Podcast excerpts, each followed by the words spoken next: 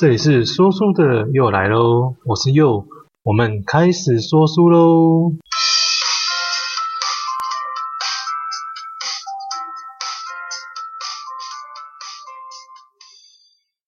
好，那今天要跟大家介绍这本书叫《三零九六天》啊，它作者是娜塔莎·坎普许啊，是一九八八年出生于维也纳的哦，在十岁的时候被遭到绑架，那直到二零零六年呢，他才逃出来重获自由。然后这本书我想推荐给就是你喜欢看真实故事的人啊，还有如果你对犯罪学啊、对心理学都有兴趣的人，那其实都非常适合可以去看一下这本书。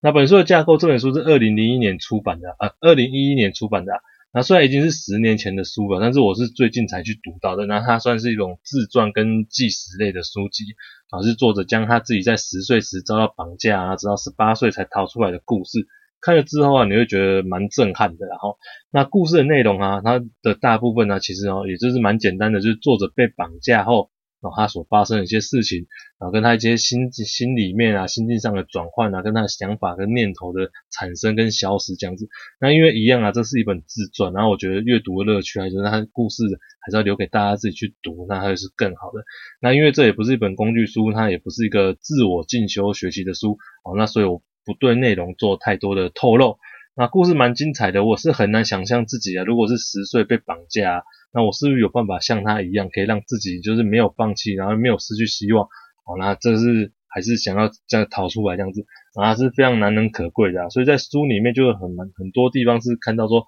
哦，从作者的角度来看歹徒，就是说你看书的时候会感受到用受害者的角度去看到那个加害者，以受害者的立场啊去看待这整件的事情这样子，那。让人最冲突的地点就是的地方，就是说，哦，作者是被歹徒绑架的嘛，哦，但是在这个绑架这一段期间呢，其实作者唯一可以接触到、唯一可以交流的人，也就只有歹徒而已，而且那个时候他只有十岁哦，哦，所以在自传里面啊，就会呈现出另外一种完全不同的观点哦，这是我们在外面旁观的人。永远没有办法去想象跟模拟那种情况下啊，有时候我们可能一开始没有去细想的时候，会觉得，诶，为什么作者会这样想？那为什么他会讲出这种话呢？因为我们觉得很奇怪这样子啊。但是因为我们永远不是那个发生这件事情的人，那我所以这也是觉得哈，我觉得这本书最精彩的部分啊，就是那个想法的观念跟冲突这样子。那接下来我们就进到又想对你说。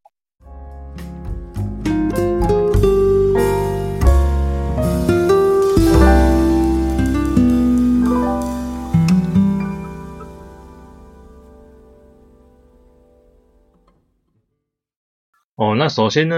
就是关于故事的部分啊，我觉得细节部分啊，就大家自己去看一下书啊，因为我觉得真的还蛮好看的。那就是他从十岁被绑架到他十八岁逃出来的这个部分样子哈。那我想分享几个，就是书里面让我感到很震惊的部分啊。第一个，首先就是哦，我觉得说，当一个十岁的女孩啊，哈，她就是她真的是心智有够坚强的啊，强到我都觉得我真的我们不如她。哦，厉害厉害的点在于说，其实歹徒刚开始啊。哦他一直去告知他作者啊，说他的父母啊不要他啦，然后等等什么之类，然后那到后期啊是歹徒是跟他说，哦，你要感谢我，因为我才是对唯一对你好的人啊，哦，然后我就是把你养到这么大，然后等等什么等等之类的，哦，那这种氛围之下，其实作者他能够撑八年，他的思想，哦，那心态啊还是维持在保持在正向的地方，那这个真的就是非常厉害、非常特别的部分，然后啊，这第一点，第二点就是。有关于斯德哥尔摩症候群这个东西，那斯德哥尔哥尔摩症候群的话，啊就是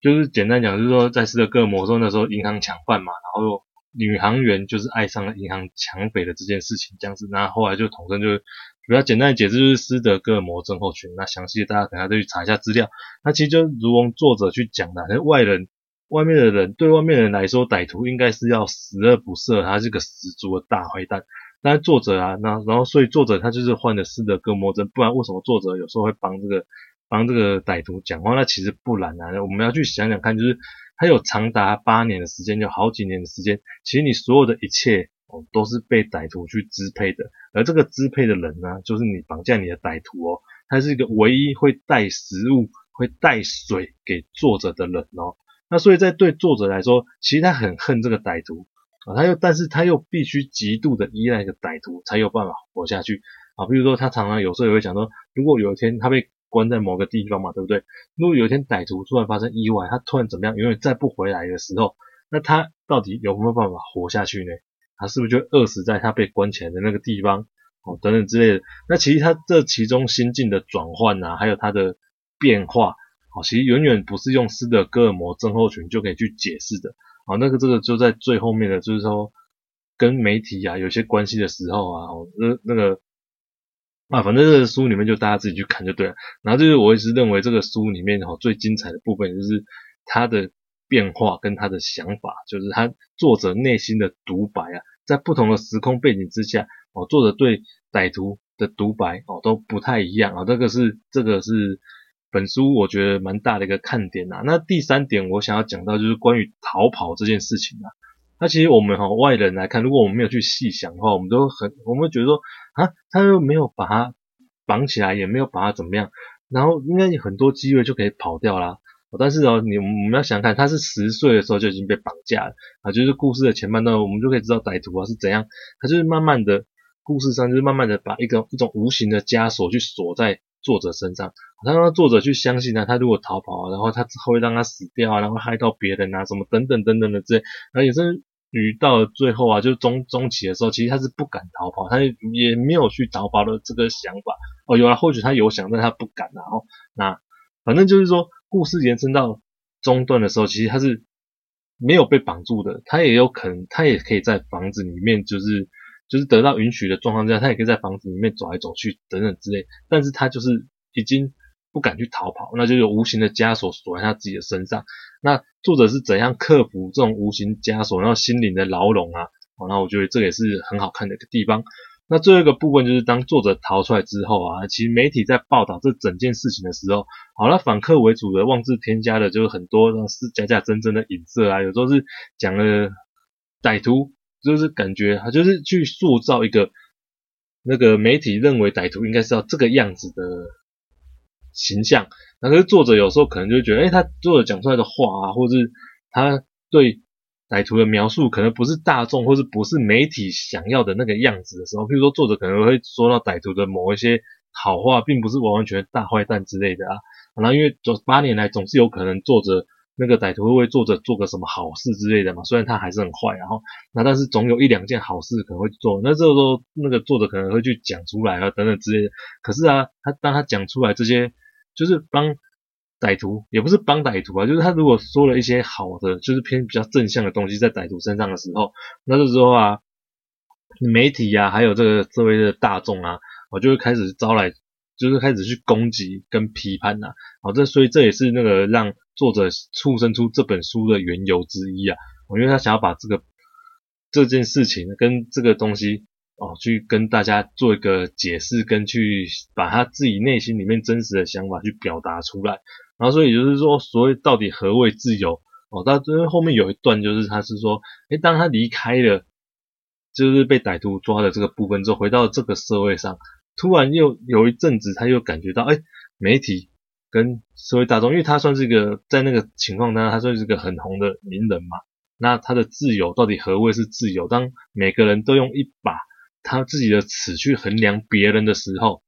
啊，那尤其是大多数的人哦，都用一个他们认为应该是这样的情况，去要去框住别人的时候，就是说，哦，所有的媒体啊，所有的大众都认为没那个歹徒应该要怎样怎样，他们应该要怎样怎样怎样的时候，那这时候被框住的那个人，他还有自由吗？哦，那这个也是书里面就是蛮特别提到的一个地方，然后篇幅不会很多，但是就是大家可以去思考一下这个事情的发生这样子。那以上这个四点呢、啊，就是我认为这个这这本书哦，就是四大蛮可以去看、可以去深思的地方啊。那总结，那如果你觉得你是把它想要当成故事来看的话，那也是非常棒的，因为它就是一个我觉得蛮蛮励志的，然后蛮振奋人心，就是。蛮好看的一本书啦，那也蛮很精彩。那整本书也没有什么就是